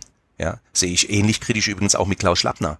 Das ist der Lautsprecher schlechthin, wenn es dem Waldhof schlecht geht. Aber man hat noch nie gesehen, dass der in irgendeiner Form ähm, dann eine Position beim Waldhof äh, übernommen hätte, die ihn vielleicht äh, weitergebracht hätte. Ja, also das ist bei aller, bei allem Erfolg oder was, was auch Schlappner für den Verein geleistet hat, ähm, nach 1986, als er nach Darmstadt gewechselt ist, war dann da, ähm, da, da war es dann mit der Herrlichkeit vorbei. Ja. Klaus Schlappner ist aber, glaube ich, eh mittlerweile eine sehr fragwürdige Person geworden. Von daher. Auf was beziehst du das? Ich meine politisch. Also da kommen ja schon teilweise mhm. schwere Aussagen. Ja, also. weiß ich. Ja, das wird ihm nachgesagt von uns. Ich selber kann es nicht beweisen. Äh, was da genau gelaufen ist. Er dementiert es auch ständig, aber Fakt ist schon, dass er auch in seinem Wahlkreis in Biblis in Südhessen angeblich mal für die NPD kandidiert hat. Ja. Das weiß man. Also das, äh, er selber verneint es wohl, aber das lässt sich ja wohl äh, unstrittig leugnen. Und äh, ja, selber habe jetzt mit dem Mann persönlich kein Problem. Ich begegne ihm hin und wieder mal, aber sowohl seine Vergangenheit als auch sein Auftreten sehen ja nur, ich sehe ihn als Person, was er für den Verein macht. Da sehe ich hm. ihn halt nicht aktiv. Aber gut, der Mann ist jetzt auch schon Anfang 70 und war lange in China, ja. Also das ist ja, ich will jetzt aber weder hier was gut ja. oder schlecht reden. Mhm. Die andere Rivalität, die der Waldhof hat, ist Kickers Offenbach. Das mhm. ist jetzt, glaube ich, schon eine, die so in diese Ära, wo wir gerade waren, sportlich so reinfällt, oder? Genau. Das kann man auch sagen. Und die ist wohl auch wieder neu belebt worden durch dieses gemeinsame Aufeinandertreffen in den unteren Ligen. Vorher habe ich die Rivalität nicht so extrem gesehen, wie sie oft jetzt medial auch gemacht wird oder wie, wie du sie jetzt darstellst. Also das hat sich aufgebaut, das war wirklich jetzt einer der wenigen größeren Gegner, die man in den unteren Ligen hat neben Saarbrücken. Mhm. Und da bietet sich das natürlich schon an, als, sage ich mal, entferntes Derby, äh, den, den, den, den, den gestürzten Traditionsclub Offenbach herzunehmen und dann zu sagen, mit denen haben wir jetzt aber eine besondere Rivalität. Also die hat ja geruht, weil es ja lange Jahre ja eigentlich keine Auseinandersetzungen gab. Wenn ich mal von diesem tragischen, ich nenne es jetzt mal tragisch, obwohl da wahrscheinlich mir einige widersprechen wollen, ähm, Spiel vom Vatertag 1999 denke, wo die sich ja quasi mit Steinen von Block zu Block beworfen haben und eine, ein riesiges, ähm, eine riesige Auseinandersetzung in Offenbach damals stattgefunden hat, im, in der dritten Liga 1997, äh, 1999. Ich war bei dem Spiel anwesend, also ich war auf dem, hm. ich hab, war dort zu Gast, ja. aber eigentlich mhm. ja, hatte man das im positiven Sinne erwartet, dass das dort schön wird, aber das war ja. dann, ja. Also du hast es auch als Inferno erlebt. Definitiv, also, aber gut, da war auch viel von außenrum, was die Polizei falsch gemacht hat. Also da war von Natürlich. Anfang an eine Menge. Schon die Spielansetzung, schon die Spielansetzung an einem Vatertag und zu wissen, da ist kein anderes Spiel im Bundesgebiet, das lockt natürlich äh, den kompletten deutschen Hoolig Hoolig Hooliganismus nach Offenbach. Und so hat sich dann da auch präsentiert als riesige Straßenschlacht. Äh, äh das war, glaube ich, weniger jetzt Waldhof Mannheim mit äh, gegen Offenbach, sondern das war Hooligans gegen Polizisten hatte ich so den Eindruck. Und da, also solche Straßenbilder habe ich danach nie mehr gesehen und möchte ich auch in Zukunft nicht sehen, was da passiert ist, weil da hat, glaube ich, alles gebrannt, Autos lagen auf dem Dach, Mülltonnen, also Wasserwerfer ohne Ende. Also das war schon. Ich habe dann da auch aufgehört. Also für mich war das ein Knackpunkt. Ich bin dann nach, auf die Insel Föhr gezogen. Es war mein letztes Spiel, das ich vom Waldhof in den 90ern oder auch danach bis auf bis lange lange Zeit gesehen habe. Ich bin äh, von der Insel Föhr nur ab und zu mal nach Hamburg zu spielen gefahren, wenn der Waldhof gegen St. Pauli gespielt hat. Und das war aber dann, ja, die Pause brauchte ich dann. Also da hatte ich dann schon äh, zu der damaligen Zeit genug vom Fußball. Wobei du als Fanprojektmitarbeiter kannst ja, glaube ich, schon sehen, dass die Vergangenheit, da, ich meine, der Waldhof stand schon für eine große Hooligan-Szene. Also wenn man sich so alte Fantreffs mhm. anschaut, das ja auch aus Mannheim kam, dieses Heft. Richtig das hat ja schon eine gewisse Vergangenheit dort in der, ja, bei dem Verein. natürlich, ganz klar. Der Hooliganismus hat eine große Rolle in Mannheim gespielt und wir waren mit Sicherheit auch führend vertreten mit der Firm oder den City Boys. Also das äh, steht außer Frage, klar. Ist das heute, also wurde diese Linie durchgezogen oder hat man es mittlerweile geschafft, dass diese Zeiten halt einfach mal vorbei sind und jetzt, ich meine, klar, ganz raus kriegst du sowas aus dem Fußballstadion nie, aber eine, eine Präsenz von Hooliganismus oder was meinst du? Genau. Also ich habe den Waldhof immer sehr männlich wahrgenommen, sehr, also ich habe die in Saarbrücken ein paar Mal spielen sehen, das ist ja auch so eine gewisse Rivalität zwischen den beiden Klar. Vereinen. Natürlich. Wo man das immer sehr ähm, gut beobachten kann. Mhm. Also ich äh, kann dir sagen, dass aus meiner Sicht oder meiner Wahrnehmung ähm, die Hooligan-Gruppierungen noch äh, existieren, da sind und auch noch äh, meiner Meinung nach einen äh, großen Einfluss auf die Szene haben. Okay. Ja, ist das Unab un ja. ja. Unabhängig davon, was äh, sonst an Aktivitäten äh, passiert mit äh, Treffen, Absprachen etc. etc. mit anderen Clubs. Also das, da, auch da sind sie noch in diversen Kreisen aktiv. Okay. Wobei das ja dann schon die zigste Generation sein dürfte jeweils, ne? Ja, die zigste nicht, aber schon, sagen wir schon, die Hools sind in die Jahre gekommen, auf jeden Fall. Zum Teil mischen sie, glaube ich, trotz ihres Alters äh, bei der einen oder anderen Sache noch ganz mit, aber äh, ich glaube, was die, äh, was die Jugend betrifft oder die, die Nachkommen, wie, wie man das auch immer nennen will, ähm, da äh, sind die Firmen noch die Alten geblieben und die City Boys haben noch für Nachwuchs gesorgt oder die haben Nachwuchs bekommen, wie man das auch immer nennen will. Also ich glaube, da, ähm, da, da gibt es schon einen kleinen Unterschied. Der Waldhof ist ja trotz dessen, dass wir, wir hatten ja jetzt eben die sportliche Talfahrt angesprochen, trotzdem noch ein Verein, der extrem viele Zuschauer zieht. Die Relegationsspiele ja. haben es ja im Besonderen gezeigt. Mhm, ja. Ist es dieses ist eigene. Ding, dieses Waldhof-Ding, dieses wir sind unser eigen, gegen irgendwie mhm. gefühlt gegen alle anderen? Wir sind hier unsere eigene, ja. unsere eigene Insel. Ist das das Ding, was das ausmacht, dass der Verein immer noch so extrem Zuschauer zieht? Nee, ich glaube, das ist dieses äh, Mannheim-Phänomen, von dem ich vorhin gesprochen habe. Im Erfolgsfall sind alle da und äh, wenn dann der Alltag einkehrt, dann äh, geht es rapide zurück. Also es pegelt sich dann zwar immer auf einen bestimmten Stand ein, aber äh, ein leichter Anstieg der Zuschauerzahlen ist jetzt für diese Saison auch wieder zu sehen. Also im Moment bewegen wir uns so im knappen 5000er Bereich. Das war lange Zeit auch äh, äh, wesentlich unter der 4000er Grenze. Aber äh, so langsam hat man festgestellt, der Waldhof ist jetzt dreimal in der Relegation gescheitert. Ähm, könnte es jetzt überraschenderweise vielleicht zum vierten Mal schaffen. Äh, es wächst jetzt so ein gewisser Stamm auch an Fanpublikum, die das auch zu würdigen wissen und die die Leistungen auch ähm, in, in einen richtigen Kontext bringen. Und von daher ähm, erlebe ich jetzt plötzlich eine, eine große Sympathiewelle für, für einen dreimal gescheiterten äh, Aufstiegsaspiranten dass man sagt, das ist ja eine Leistung, dass man das schafft, nochmal aufzustehen, obwohl man dreimal zu Boden gegangen ist. Ähm, das unterstützen wir jetzt, weil das ist eigentlich einmalig und äh, das ist unterstützenswert. Ich finde das ja auch eine extrem herausragende Leistung, dass man das dreimal schafft. Ich meine, auch wenn man am Schluss nie den Erfolg haben durfte dafür, aber dass man dreimal das schafft, jedes Mal wieder aufzustehen und das wieder hinzubekommen und man kriegt wieder den nächsten Nackenschlag und es funktioniert nochmal. Genau. Frag mich nicht, was das mit einem macht, wenn man dann auch noch Walto-Fan ist, in, äh, wie jetzt in meinem Fall. Ähm, ich habe da mal so einen Kommentar dazu geschrieben, dass ich gesagt habe, jedes Jahr, in dem wir in der Relegation gescheitert sind, bin ich fünf Jahre früher gestorben. Also so ungefähr kann man sich das ausrechnen, was da passiert ist, zumal es ja wirklich zuletzt schon fast an Dummheit gegrenzt hat, dass man es nicht geschafft hat die Geschichte da in Meppen, äh, das sind Sachen, die dürfen ja eigentlich nicht passieren, aber wem sagst du sowas? Im, im Fußball passiert halt alles oder kann alles passieren. Aber wenn ich dich dann gerade da habe und du bist ja jetzt Experte in Sachen Relegation, mittlerweile, da der leider da die Relegation, also die Regionalliga Südwest, wenn es um die Relegationsspiele geht, irgendwie echt schlecht aussieht. Hm, ist diese Liga so im Vergleich viel schwächer wie die anderen? Oder würdest du sagen, das sind einfach diese zwei Spiele und da entscheidet sich halt das alles? Und da ist jetzt nicht unbedingt ein Qualitätsunterschied, sondern Glück, nicht Glück. Also in der Mappen-Geschichte, äh, da gebe ich dem Trainer eine große äh, Großteil Schuld, dem Dice, dass er da einfach im entscheidenden Moment taktisch falsch äh, gehandelt hat, weil da wirklich Kleinigkeiten ähm, den, den Aufstieg gebracht hätten. Ähm, von der, wenn du von der Qualität der Liga sprichst, würde ich die Regionalliga Südwest auf jeden Fall über die Bayernliga heben und auf jeden Fall über die Nordliga, was auch Spieler beim Waldhof bestätigen, wie Suleimani, die auch schon bei Hannover 96 gespielt haben, unser aktueller erfolgreichster Torschütze der Liga. Ähm, das würde ich schon sagen. Ich sehe sie äh, sportlich auf gleicher Höhe mit der Regionalliga West und in etwa mit den führenden Mannschaften der Regionalliga Ost, die ja regelmäßig einen äh, Aufsteiger in die dritte Liga hat.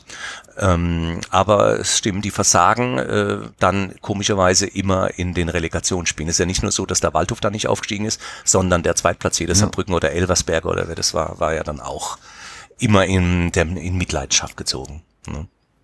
Das, das ist so meine Einschätzung. Warum ist der Waldhof im Moment so erfolgreich, dass er jetzt halt dreimal Relegation, jetzt sieht's ja auch so aus, als würde es dann dieses mhm. Jahr endlich klappen. Ja, kann ich dir sagen, aus meiner Sicht. Ich habe jetzt diese Saison kein Spiel verfolgt bis jetzt. Im Regelfall sehe ich auch fast alle. Ähm, es ist so, dass die nicht nur einen Königstransfer getätigt haben in dieser Saison, sondern tatsächlich zwei oder drei. Und dass sich Leute, die letztes Jahr schon recht gut waren, auch nochmal persönlich weiterentwickelt haben, also auch nochmal gesteigert haben im Fußballerischen. Also ich rede jetzt von gerade diesem Suleimani, der auf jeden Fall leistungsmäßig gar nicht in diese Klasse gehört. Das ist ein Mann, der mindestens dritte Liga spielen kann, behaupte ich einfach. Da hat der Jochen Kienz einfach ein goldenes Händchen bewiesen, ohne dass ich dem Bernhard Rares da jetzt zu nahe treten will, der sicher da auch noch eine Entscheidungsbefugnis ähm, dazu hatte oder vielleicht auch dem Mann im Auge. Und dann kommt natürlich Timo Kern. Also den Mann, den habe ich schon in Waldorf sehr stark erlebt. Aber was er jetzt nochmal hier bei uns umsetzt, indem er sich jetzt hundertprozentig auf Fußball konzentriert, da muss ich sagen, ähm, da wird wahrscheinlich nicht nur der ein oder andere Zweitligist mit der Zunge schnalzen, wenn er so einen Mann im Kader hätte. Das ist auch ein Niveau, äh, was ich lange nicht mehr erlebt habe. Also gepaart einen richtigen Zehner in der eigenen Mannschaft zu haben, der ein Spiel lenkt und der überraschende Sachen macht, äh, mit einem Mittelstürmer, der die Bude trifft. Also ich spreche hier jetzt im Vergleich zu einem äh, Spieler wie Hebig, der als Mittelstürmer ja wirklich der Chancentod ohne Ende war. Äh, der macht halt einfach die Buden und äh, das Ergebnis sieht man. Also äh, da habe ich jetzt zwar nur zwei raus rausgenommen. Da, da gibt es auch diesen Kevin Konrad in der Innenverteidigung, ein überragender Mann, wie der seine Abwehr da hinten äh, lenkt und formiert als Kapitän. Das ist auch wirklich äh, äh, lobenswert. Und damit hast du quasi schon die Achse wenn du den Scholz noch dazu nimmst da hinten, der zwar immer auch für irgendein Duseltor äh, gut ist, aber solange die da vorne die Buden machen, darf der hinten auch mal einen reinlassen. Also die Achse Scholz, Konrad, Kern, Suleimani ist mit Sicherheit eine der wesentlichen sportlichen Erfolge. So würde ich es mal auf den kurzen Nenner bringen wollen. Wie würdest du aus deinen Augen den Trainer beschreiben? Also Bernhard, ich würde Trares ja so unter alte Schule verbuchen. Ja. So von außen. Ja würde ich auch so sagen. Aber ich muss sagen, alte Schule gepaart mit ähm, aktuellem oder wie man das auch immer nennen will, Taktikwissen. Ich glaube, der Mann hat so viele Facetten im Kopf, der überrascht selbst mich. Also ich äh, bin ja so ein, naja, ich will, Experte ist vielleicht ein falscher Begriff, aber es gibt ja viele Fußballexperten, die auch so ähnlich ticken wie ich und dann vor so einem Spiel immer denken, oh ja gut, bei dem Spiel könnte der Deville jetzt auf der linken Seite spielen und dann nehmen wir den Korte auf rechts und so und dann kommt er mit so einer Geschichte wie Raphael Korte, der Zwillingsbruder vom Gianluca, spielt linker Verteidiger. Und alle vorm Spiel gucken erstmal und denken, was ist das denn jetzt? Wieso spielt der linker Verteidiger? Und der macht dann da ein Bombenspiel. Also der zaubert immer irgendwie neue ähm, äh, Positionen für Spieler aus dem Hut und setzt die an, an gewisse Punkte, wo man zuerst denkt, das kann gar nicht gehen oder das klappt nicht. Und dann machen die da auf der Position tatsächlich äh, klasse Spiele und äh, sorgen dann dafür, dass das ganze System passt. Und der Gegner ist durcheinander, weil er gar nicht weiß, muss ich diesen Korte eigentlich jetzt im Mittelfeld decken, weil der ja eigentlich Mittelfeldspieler ist, warum taucht der plötzlich da als Linksverteidiger irgendwo auf, ja, also das ist schon clever gemacht. Man kann, äh, als Gegner kann man sich schlecht auf den Waldhof einstellen, weil praktisch jeden Spieltag eine Variante kommt, äh, die man unter Dice nicht gesehen hat. Der Dice hat sein starres 4-3-3-System gespielt, ohne ihm jetzt schlecht zu machen. Er ist ja auch immerhin in die Relegation gekommen mit dem mhm. Waldhof. So schlecht kann er auch als Trainer nicht gewesen sein, behaupte ich auch nicht. Aber Trares äh, steht noch so für das gewisse Extra. Also das ist eine rührige Person, ich kenne ihn persönlich auch, äh, der, glaube ich, auch sehr gut mit der Mannschaft kann. Also der ist nicht dieser Oldschool-Trainer, der auch weit weg von der Mannschaft ist oder die Vaterfigur, sondern ich glaube, der schafft es sehr gut, so ein Mischverhältnis herzustellen von Beziehung und gleichzeitig aber auch taktischer Raffinesse, um sich auf den jeweiligen Gegner einzustellen. Okay. Ähm, so, ja. Genau, zum Schluss würde ich noch mal so ein bisschen, du machst ja Stadtteiltouren, habe ich gesehen. Mhm. Was kann man denn über den Waldhof im Stadtteil Waldhof sehen? Bei dem, also es, wir reden eigentlich hier von drei Touren, die eigentlich ja zweieinhalb. Äh, es gibt ja auch noch die sogenannten Stadionführungen, die ich mit dem Verein in Absprache ähm, auch mache für interessierte Fans ähm, in dem großen Stadion, dessen Name du so ungern aussprichst. Mhm. Und äh, die, die sogenannte Stadtteilführung ist eigentlich äh, eine Führung, die nennt sich äh, Zurück zu den Wurzeln. Die geht quasi los am ersten Gebäude, das 1853 in, äh, in der Industriemetropole äh, Mannheim gebaut wurde, eine sogenannte Mensa der Spiegelfabrik. Und dort hatte eigentlich nicht nur das Leben der Industriekultur Mannheim begonnen, sondern eigentlich auch die Gründergeschichte des SV Waldhof im entfernten Sinne weil von diesem Ort aus, das ist übrigens heute ein schönes Lokal, es nennt sich Spiegelschlüssel, wird von einem leidenschaftlichen Waldhof-Fan geführt und er hat dort ein Waldhof-Museum ausgebaut. Also jeden, kann eigentlich jedem empfehlen, wenn er mal in Mannheim ist, dorthin zu gehen. Er kommt sich dann vor wie in einer anderen Welt. Man kehrt quasi in, äh, in eine Zeit von vor 100, 150 Jahren zurück, weil die Straße, es ist alles einfach man glaubt es gar nicht sehr urbar, wenn man dort erscheint. Ähm, und so wirkt auch diese Lokalität. Äh, da steht das älteste Gebäude, das in die Spiegelsiedlung damals auch gebaut hat. Der, das einzige, das dort noch ähm, bewohnbar ist. Die anderen Blöcke wurden dann in einem Wahn äh, abgerissen. Und von dort aus geht die Tour los. Dann, es nennt sich Lutzenberg der Stadtteil, ähm, äh, bis über den Waldhof West. Es geht an das Geburtshaus vom Otto Siffling. Es geht äh, an, den, an das Gründerlokal, das komischerweise neben dem Geburtshaus von Siffling steht, zum Tannenbaum des SV Waldhof. Man sieht in dem äh, Bereich das Schlammloch, das, äh, den ersten Platz, auf dem der Waldhof gespielt hat. Der ist heute noch bespielbar. Dort spielt eine, ähm, eine Privatmannschaft, Harmonia Waldhof. Und äh, man kommt an dem Gelände vorbei, wo der Sandacker war, der zweite Platz des Waldhof. Da stehen zwar heute nur noch Bäume neben der Waldhofschule, aber das wird dann halt erklärt, warum und wann der Platz da war. Und man kommt am Seppel-Herberger Platz vorbei. Das ist eine ähm, Institution, die die Bürgerinitiative Waldhof West mit mir zusammen dort erstellt hat. Der 2015 wurde der äh, eingeweiht. Das ist ein schönes Plätzchen, da kann man kurz verweilen. Das sagt sehr viel über Seppel-Herberger aus ähm, und ist dort gestaltet worden, auch von Fans. Ähm, ja, und so gibt's quasi einen Stadtteilspaziergang zu, zu, den, äh, zu der Wohnung, in der äh, Siefling auch gewohnt hat, ähm, nachdem er sein Geburtshaus verlassen hat. Die Straße, die nach ihm benannt ist. Man läuft dann durch die Otto-Siefling-Straße. Die gibt's tatsächlich in Mannheim. Mhm. Noch bevor es überhaupt eine Seppel-Herberger Straße gab. Das zeigt auch sehr viel über die Zerrissenheit, die Herberger nicht nur beim Waldhof, sondern auch bei der ganzen Stadt Mannheim hat. Denn man muss dazu wissen, dass Herberger, als er dann den VfR verlassen hat, äh, da noch nachgerufen bekommen hat, guck mal, jetzt geht der Prolet nach Berlin und begleitet den Professor Dr. Otto Nerz, den Reichstrainer, um dort eine Sportlehrer zu machen. Also ähm, Mannheim hat sich sowohl von den Vereinen als auch von der Medienlandschaft sehr anti-Herberger bis nach 1954 verhalten. Da er also alle dann- diesen Geschichten. Bitte was? Ja, genau, da, weil du es gerade erwähnst, dann muss ich doch noch mal ganz kurz reinspringen. Ich hatte gelesen in eurem Buch, Ja. dass Otto Siefling hat ja mitgespielt bei einem Länderspiel, das wurde 0 zu 2 verloren unter Otto Nerz, Genau. was dann wohl dessen Entlassung befördert hätte, sagt Ja. man. Mhm. Ist das irgendwie erwiesen, weil dann ist ja Herberger dann der neue Trainer geworden? Stimmt. Das ist eine sehr kritische Geschichte. Wenn du mich fragst, sage ich, äh, ähm, seine, es, es, es wurden nicht seine, äh, wie nennt man das, äh, beschnitten, also nicht seine, se- seine Bundestrainertätigkeiten. Äh, er wurde in ein anderes Amt gehoben, laut Fachamt äh, Sport beim im Dritten Reich äh, und offiziell war Nerz noch bis 38 Reichstrainer, weil er hat alle wichtigen Länderspiele begleitet zu der Zeit, auch wenn die Literatur dazu widersprüchlich ist. Gerade das große Spiel 1937 in Breslau, das 8 zu 0, bei dem äh, Siefling so geglänzt hat, da war nachgewiesenermaßen äh, Nerz Trainer, weil es gibt ein Bild, auf dem Nerz mit Herberger auf diesem Foto steht. Und wenn Nerz nicht Reichstrainer gewesen wäre, was sucht er dann auf dem Bild? Also ähm, erwiesenermaßen hat sich erst 1938 Nerz offiziell zurückgezogen und dann wurde Herberger Trainer, auch wenn der DFB ihn seit 1936 als Reichstrainer führt. Also, aber es ist richtig, der Stern von Nerz begann mit diesem 0 zu 2 in Berlin gegen Norwegen bei den Olympischen Spielen zu sinken. Es war ja das einzige Spiel, das Adolf Hitler äh, gesehen hat, das einzige Fußballspiel und es soll er wohl wutentbrannt zehn Minuten vor Schluss verlassen haben, als sich äh, die Niederlage abzeichnete. Denn verlieren war ja nicht seine äh, besonders beliebte Option. Okay. Zurück, sind wir durch mit dem Rundgang oder hast, gibt's da noch was zu sehen? Wir waren, Nö, ich überlege gerade, äh, also a- allein schon zu sehen, der Stadtteil, wie der aussieht, das ist einfach eine vergessene, ein vergessener Ort, weil dort auch sehr wenig Infrastruktur da ist. Heißt, es gibt kaum Läden. Die Leute wohnen da quasi nur und fahren auswärts, um sich irgendwas einzukaufen. Und so verlassen sieht eben dieser Stadtteil auch aus. Er wurde auch von der Politik lange Jahre nicht gut behandelt, aber es ist einfach rührig, das zu sehen im Laufe dieser Tour, wenn man das, wenn man dort ähm, ähm, durchläuft durch die Straßen und äh, an den diversen Häusern vorbeikommt oder auf den Plätzen.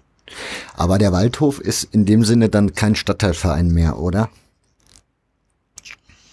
Heute würde ich ihn nicht mehr als Stadtteilverein bezeichnen, weil, wie gesagt, seine Heimstätte, seine Spielstätte ist, liegt direkt im Herzen der Stadt. Also in der Oststadt, wenn man so will.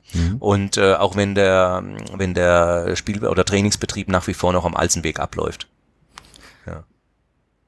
Das heißt, die Geschäfts aber warum macht man nicht die, Geschäftsstelle. Geschäftsstelle wieder in dem Waldhof? Ich meine, dann wäre ja irgendwie die Verbindung ja doch nochmal da. Die Geschäftsstelle ist auf dem Waldhof. Ah, okay. Die ist nach wie vor dort, wo auch trainiert wird. Aber es gibt tatsächlich im Moment Überlegungen, die Geschäftsstelle vom Alsenweg ins Stadion zu verlegen. Mhm. Aber dann wäre er vielleicht draußen. Wobei man sagen muss, äh, Waldhof, also noch, er ist indirekt schon noch ein Stadtteilverein, wenn man die Jugendspieler noch dazu nehmen will, die aber auch zum Teil auch äh, von auswärts kommen. Aber ähm, denn der, der Jugendspielbetrieb, ähm, Jugendförderzentrum, der läuft ja nach wie vor auch am Alsenweg. Das heißt, das Museum Clubhaus. hast du erwähnt, also dieses, Ja. Die, die, na, wie hast du gesagt, Restaurant mit. Ja, das Spiegelschlüssel, Restaurant Spiegelschlüssel in der Straße Spiegelfabrik 314, wäre für die Leute, die es per, per Navi mal besuchen wollen. Aber ähm, Museum ist jetzt übertrieben, also es ist ein kleines Museum, der hat es mit sehr viel Liebe eingerichtet, er hat äh, eine Wand geteilt in SV Waldhof und Deutsche Nationalmannschaft unter Seppel Herberger. Also das ist schon sehr nett gemacht und hat dann ganz viele Accessoires in seinem Lokal stehen, von alten Fußballschuhen bis zu Pokalen und tollen Schildern und Bildern, die ihn zeigen mit diversen Fußballgrößen. Er selber hat ja auch beim Waldhof gespielt, ähm, der Fritz Hoffmann. Und äh, ja, also das ist schon, das ist sehr gemütlich. Er kocht auch sehr gut, also ich kann das als gutbürgerliche Küche sehr empfehlen. Und es hat halt einen bestimmten Charme oder einen besonderen Charme, diese Lokalität. Das kann man schon so sagen. Gibt sonst noch die Möglichkeit in Mannheim irgendwie, also hat der Verein zum Beispiel ein Museum? Nein, hat er leider nicht. Also das ist eine Sache, an der jetzt wir auch als Ehrenamtliche äh, arbeiten in alle möglichen Richtungen. Ähm, es wäre schön, ein Museum mal einzurichten, weil ich weiß, dass es genügend ähm, Utensilien gibt, um eins damit zu begleiten. Es gibt an Spieltagen ein Spieltagsmuseum, das äh, beim Dachverband Pro Waldhof angesiedelt ist. Wenn man also ein Spiel besucht und den äh, Container von äh, Pro Waldhof betritt, da hat da Dirk Plenke, der sich da sehr viel äh, Herzblut und mit sehr viel Herzblut und Mut äh, äh, da so eine so ein äh, paar Vitrinen äh, aufgebaut mit äh, sehr interessantem äh, historischem Waldhofmaterial, mit Bällen, mit Bildern, mit Postern, mit allem möglichen, was äh, auch spannend ist den Waldhof betrifft. Wenn du jetzt schon den Pro-Waldhof-Dachverband nennst, also das hast mhm. du ja schon ein paar Mal, ich bin nie drauf ja. eingegangen, jetzt dann vielleicht an dieser Stelle. Was macht diesen, was macht der Fanverband? Was macht den besonders vielleicht auch? Ja, der Fan-Verband äh, vertritt die Fanszene zum Beispiel gegenüber dem Verein, was ja momentan auch äh, gerade eine sehr schwierige Situation ist. Wir haben ja eigentlich, äh, bin dir zwar nicht böse drum, aber das, die, die aktuelle Situation ist ja die des Spielabbruchs des letzten Relegationsspiels. Mhm. Und daraus äh, haben sich natürlich ein paar Entscheidungen äh, ergeben, die jetzt nicht sehr fröhlich für die Fanszene waren, um es mal ganz vorsichtig auszudrücken. Das heißt die Schließung der sogenannten Osttribüne, das ist übrigens die Abkürzung für Otto-Siffling-Tribüne. Ähm, da, das heißt, die, die, der harte Kern der Fanszene ist äh, damit ähm, darauf angewiesen, in andere Blöcke auszuweichen, weil es diese Fankurve nicht mehr gibt. Und äh, eine Aufgabe von Pro Waldhof ist es jetzt, ähm, einen Kodex zu erstellen, ähm, um wieder den Zugang zu dieser Tribüne zuzulassen. Und das macht halt natürlich dann auch intensive Gespräche mit dem Verein aus, ähm, um da wieder hinzukommen, um, um diese Fantribüne wieder zurückzuhalten für die Fans, damit auch ein vernünftiger Support zu Hause entsteht. Also die fehlenden Punkte in dieser Saison, die sind ja zu Hause gemacht worden und ich gebe da auch einen Teil einer fehl des fehlenden Supports der Schuld, wobei gut, vielleicht geringfügig, aber ähm, ein guter Support zu Hause wäre halt schon wichtig. Hm? Ja, war die Auflage vom Verein mit den Verboten es war eine Auflage, die der Verein indirekt dem DFB zugeschustert hat mhm. und der DFB hat die freudig übernommen. Aber wenn der Verein das aufheben würde, wäre der DFB mit Sicherheit der Letzte, der sagen würde, nein, die Tribüne bleibt geschlossen. Aber jetzt müssen natürlich Ergebnisse und Konzepte her, um diese Tribüne wieder ähm, be begehbar oder bestehbar zu machen. Ja, aber du so aus deiner Erfahrung als Fanprojektmitarbeiter, du kennst ja die Realitäten. Was ist da, ja, was, was glaubst du? Das, Bringt, wird da irgendwas, wird das für irgendwas bringen oder ist die Konsequenz letzten Endes einfach die Zeit des Grasbecks drüber? Irgendwann wird diese Tribüne wieder da stehen und es geht so weiter, wie es irgendwie vor fünf Jahren auch war. Naja, wie es noch bis zum 27.05. war. Soweit ist es ja noch gar nicht her, dass die Schließung erfolgt ist. Also natürlich kann man nicht von heute auf morgen zur Tagesordnung übergehen, aber ich rechne schwer damit, dass sehr optimistisch gedacht bis zum ersten Rückrundenspiel am 22.02. gegen den FSV Frankfurt, was übrigens auch ein Jubiläumsspiel wird, das wird dann 25 Jahre Karl-Benz-Stadion heißen, ähm, äh, dass da bis dahin der Weg für die Tribüne frei wird oder zumindest eine Perspektive angedeutet wird, dass in naher Zukunft ähm, die Tribüne wieder ähm, ja besuchbar ist. Okay. Ähm, die mit Wormatia Worms gibt's die Freundschaft eigentlich noch? Ja. Ja. Ja, das ist aber ähm, die, mit den Freundschaften ist das ja auch so eine, eine schwierige Geschichte, weil es gibt ja diese äh, Ultra-Freundschaften, also mhm. gerade was auch der Eintracht Frankfurt betrifft und ja. eben auch die ist schon sehr lange anhaltender Anfang der Nullerjahre mit Worms. Mhm. Mhm. Und dann gibt's die alten Freundschaften noch zur Eintracht Braunschweig aus einer Fanszene, als es Ultra noch nicht gab. Die gibt's ja schon seit 1983. Ja. Und im Zuge dessen auch die mit dem FC Basel. Und die Kontakte stehen alle noch? Mhm. Es tauchen immer wieder Leuten, Leute aus diesen Szenen auf bei den Spielen und es ist ein äh, akzeptierter, herzlicher Umgang. Mhm. Ja, gibt es da eigentlich die Möglichkeit für die Fans vorm Spiel, sich noch irgendwo zu treffen jetzt, außer die Container vielleicht?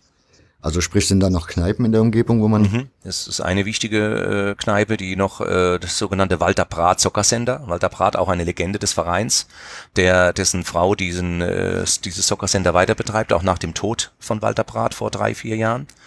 Ähm, und das äh, in diesem Soccer das ist ähm, unmittelbar vor dem Stadion. Dort treffen sich äh, viele Fans, aber es gibt auch andere Lokalitäten in der Dürerstraße zum Beispiel, ein Lokal, das auch so heißt, äh, in dem dann wieder Fans sind. Es ist sehr unterschiedlich.